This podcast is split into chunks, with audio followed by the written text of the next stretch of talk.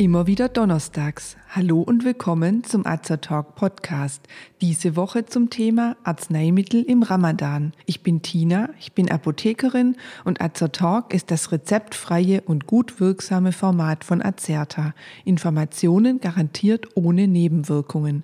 Tipps von Apothekerinnen für ihre Gesundheit.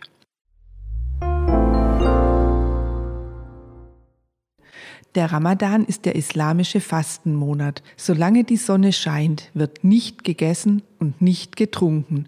Was bedeutet das für die Einnahme von Arzneimitteln? Darf sich ein Diabetiker das lebensnotwendige Insulin spritzen? Und was macht man, wenn man ein Antibiotikum einnehmen soll? Darf man während des Ramadans am Tag Augentropfen anwenden? Mit diesen Fragen beschäftigen wir uns im heutigen Beitrag. Im Jahr 2023 beginnt der islamische Fastenmonat Ramadan am Abend des 22. März und endet am Abend des 21. April.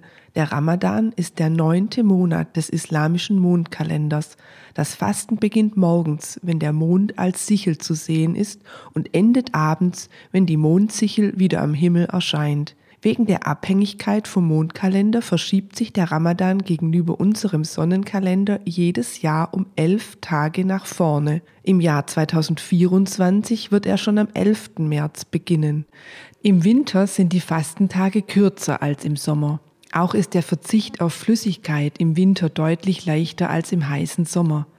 Das religiöse Fasten im Ramadan stellt neben dem Glaubensbekenntnis, dem rituellen Gebet, der Almosensteuer und der Hadsch, der Pilgerfahrt nach Mekka, eine der fünf Säulen des islamischen Glaubens dar. Die religiöse Pflicht des Fastens ist im Koran verankert und eine der Hauptpflichten aller Muslime. Es dient der Buße und der Vergebung der Sünden, dem Sieg über die Begierde und die Triebe durch den Geist sowie der Stärkung von Frömmigkeit, Gemeinschaftssinn und Vergebungsbereitschaft. Beendet wird das Fasten mit dem Zuckerfest, dem dreitägigen Fastenbrechenfest, das auf Arabisch Eid al-Fitr heißt. Übersetzt bedeutet Ramadan Sommerhitze, was als Hitzegefühl im Magen gedeutet werden kann, das durch den Durst erzeugt wird. Das Fasten ist von einigen Ausnahmen abgesehen für alle gesunden, erwachsenen Muslime verpflichtend. Jeder volljährige Gläubige, der im Besitz seiner Geisteskräfte und körperlich dazu in der Lage ist, soll fasten. Die Fastenden dürfen zwischen Sonnenaufgang und Sonnenuntergang nichts essen nichts trinken, keine Genussmittel wie beispielsweise Tabak zu sich nehmen und keinen Geschlechtsverkehr haben. Die letzte Mahlzeit am Morgen vor Sonnenaufgang wird Suhur genannt. Sie fällt häufig recht reichhaltig aus, da sie die Energie für den Tag liefern soll. Die Mahlzeit am Abend nach Sonnenuntergang heißt Iftar. Auch sie stellt ein reichhaltiges Mahl dar, das meist in größerer Familienrunde eingenommen wird. Vor dem Iftar wird zum abendlichen Fastenbrechen ein stark zuckerhaltiger Snack, meist getrocknete Datteln oder Halva, eine Süßigkeit auf der Basis von Sesam mit Honig und Glukosesirup verzehrt. Weil zu den erlaubten Mahlzeiten oft zu fett und auch zu viel gegessen wird, ist eine Gewichtszunahme im Fastenmonat gar nicht so selten. Die heilige Regel sagt jedoch auch, dass beim Fasten niemand gesundheitlichen Schaden nehmen soll. Von der Fastenpflicht ausgenommen sind deshalb beispielsweise schwangere und stillende Frauen, auch Frauen, die gerade ihre Menstruation haben, Kinder vor der Pubertät, Schwache und Kranke sowie Reisende oder Schwerstarbeitende müssen nicht fasten. Wenn möglich, sollen die Tage, an denen man beispielsweise wegen einer Erkrankung, einer schweren Arbeit oder einer Schwangerschaft nicht fasten kann, zu einem späteren Zeitpunkt nachgeholt werden. Für begründete Tage, an denen nicht gefastet werden kann, wenn man zum Beispiel aufgrund seines hohen Alters zu schwach ist, soll als Fastenersatzleistung eine Spende an Arme und Bedürftige erbracht werden. Auch die Einnahme von Arzneimitteln ist während des Ramadans untersagt. Zwischen Sonnenauf- und Sonnenuntergang dürfen keine Tabletten, Kapseln oder Säfte eingenommen werden. Dies kann zu gesundheitlichen Problemen führen. Manche Gläubige lassen die Gabe ihrer Arzneimittel einfach weg, andere nehmen alle Dosen eines Tages auf einmal ein, obwohl sie eigentlich auf mehrere Zeitpunkte verteilen sollten. Problematisch kann dies für chronisch Kranke, wie beispielsweise Diabetiker, Menschen mit Bluthochdruck, Epilepsie und vielen anderen Krankheiten werden. Eigentlich sind Kranke vom Fasten ausgenommen. Allerdings hat man in Befragungen gesehen, dass viele chronisch Kranke mit weniger schweren Symptomen trotzdem fasten, da sie die Notwendigkeit der regelmäßigen Einnahme ihrer Arzneimittel nicht richtig einschätzen können. Dazu wird oftmals religiösen Pflichten ein höherer Stellenwert als der Gesundheit eingeräumt. In einer Studie aus dem Jahr 2010 haben 508 Ärzte aus 13 Ländern angegeben, dass über 90 Prozent ihrer Typ-2-Diabetes-Patienten trotz der Erkrankung für mindestens 15 Tage fasten. Für Diabetiker ist Fasten nicht ohne Risiko. Die Medikation ist an eine normale Ernährung angepasst. Wird gefastet, sind sowohl das Risiko für eine Hypoglykämie, also eine Unterzuckerung, als auch das Risiko für eine Hyperglykämie, einen zu hohen Blutzuckerspiegel, deutlich erhöht. Auch die Thrombosegefahr und das Risiko einer Dehydrierung, also einer Austrocknung, sind erhöht. Weil man weiß, dass viele Diabetiker die Möglichkeit nicht in Anspruch nehmen, wegen ihrer Erkrankung auf das Fasten zu verzichten, gibt es inzwischen Leitlinien, wie man Fasten und Diabetes am besten vereinbaren kann. Manche Typ-2-Diabetes-Medikamente, wie zum Beispiel die sogenannten Klinide, wirken unabhängig von den Mahlzeiten. Sie regen die Insulinproduktion an. Man kann die Tagesdosis statt wie üblich auf drei Dosen auf zwei Gaben aufteilen und zur Morgenmahlzeit, dem Suhur und nach Sonnenuntergang zum Iftar einnehmen. Klinide sind also gut für die Anwendung während des Ramadans geeignet. Etwas schwieriger ist es bei den sogenannten SGLT2-Hämmern.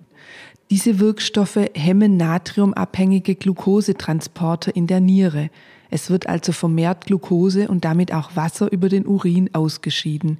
Damit besteht die Gefahr einer Dehydrierung. Patienten, die SGLT-Hämmer erkennbar am Wirkstoffnamenende Flozin einnehmen, sollten die übliche Dosis zum Iftar einnehmen, aber auf eine erhöhte Zufuhr von Flüssigkeit am Abend achten. Fasten ist also auch mit Diabetes Typ 2 möglich, wenn zum Beispiel diese Punkte beachtet werden. Wichtig ist darum eine frühzeitige Beratung durch den behandelnden Arzt und eine rechtzeitige Umstellung der Medikation, wenn dies nötig sein sollte. Am besten sollte man sechs bis acht Wochen vor Beginn des Ramadans die eigene Arzneimitteltherapie überprüfen.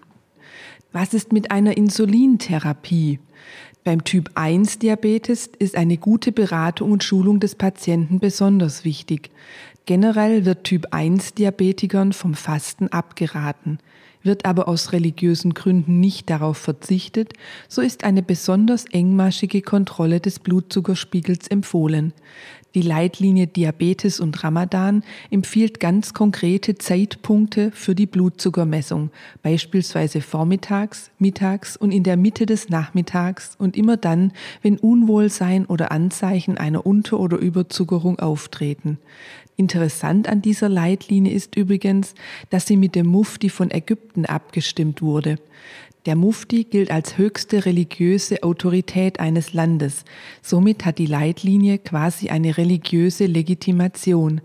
Alle in ihr dargestellten Maßnahmen, das Fasten auch mit Diabetes sicher zu machen, sind von religiöser Seite her überprüft.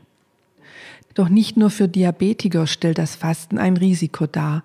Auch bei anderen Erkrankungen muss die Therapie an das Fasten angepasst werden. Muss man aufgrund eines Infekts ein Antibiotikum einnehmen, so ist dies in der Regel leicht anzupassen. Man verwendet ein Antibiotikum, das nur einmal oder zweimal täglich einzunehmen ist und trotzdem ein Wirkspektrum hat, das dem Infekt angepasst ist. Auch die Therapie mit Cholesterinsenkern ist meist unproblematisch. Sinnvoll ist hier eine Ernährungsberatung, damit Suhur und Iftar nicht zu üppig und zu fettreich ausfallen. Hilfreich ist auch eine allgemeine Regel des Islams, die nicht nur im Fastenmonat gilt. Der Muslim soll seinen Magen mit einem Drittel Essen und mit einem Drittel Flüssigkeit füllen, das letzte Drittel aber leer lassen.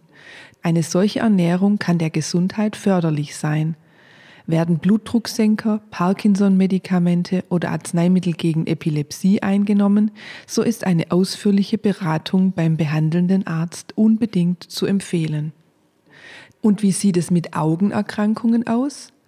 Augentropfen zählen zu den Darreichungsformen, die während des Ramadans erlaubt sind, da sie nicht eingenommen werden. Hier bestehen also keine Einschränkungen. Antiallergische Augentropfen bei Heuschnupfen oder Augentropfen zur Glaukombehandlung dürfen also auch während des Ramadans angewendet werden. Alle Darreichungsformen, die nicht geschluckt werden und nicht der Ernährung dienen, sind auch in der Fastenzeit erlaubt. Injektionen sind ebenfalls erlaubt. Man kann sich also problemlos auch während des Ramadans impfen lassen oder sich notwendige Thrombosespritzen verabreichen. Ebenso unproblematisch sind Inhalatoren, Asthma-Sprays und äußerlich anzuwendende Cremes oder Salben. Schmerzpflaster dürfen verwendet werden nicht jedoch Nikotinpflaster. Eine vaginale Applikation von Zäpfchen ist erlaubt, nicht aber die rektale Anwendung, da die so verabreichten Mittel wieder im Verdauungstrakt, wenn auch nur dem alleruntersten, landen. Nasentropfen dürfen übrigens auch nicht verwendet werden, da sie manchmal in den Rachen laufen und verschluckt werden könnten. Umstritten sind Produkte zur Mundhygiene, denn auch sie könnten gegebenenfalls verschluckt werden. Manche Geistliche sehen bereits das Verschlucken einer kleinen Menge Zahnpasta beim Zähneputzen als Verstoß gegen die Fastenregeln an. Andere empfehlen ausdrücklich eine regelmäßige Mundhygiene. Die Zahl der Muslime in Deutschland ist in den letzten Jahren deutlich gestiegen. Mehr als fünf Millionen Menschen in Deutschland bekennen sich derzeit zum Islam. Deshalb sind arzneimittelbezogene Probleme während des Fastenmonats Ramadan gar nicht so selten. Es ist wichtig, dass auch deutsche Ärzte und Apothekenmitarbeiter sensibel auf eventuell auftretende Probleme achten und dazu beraten können. Wenden Sie sich also vertrauensvoll an Ihre Apotheke, wenn Sie Fragen zur Arzneimitteleinnahme in der Fastenzeit haben.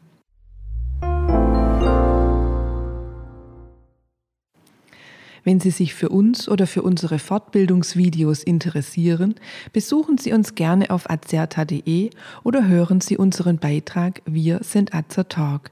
Wir weisen darauf hin, dass dieser Podcast kein Ersatz für eine persönliche Beratung bei einem Arzt oder Apotheker darstellt, dass er keine Therapie ersetzt und lediglich der Information dient. Thematisch erhebt der Beitrag keinen Anspruch auf Vollständigkeit. Vielen Dank fürs Zuhören. Empfehlen Sie uns gerne weiter und bis zum nächsten Donnerstag. Bleiben Sie gesund und informiert.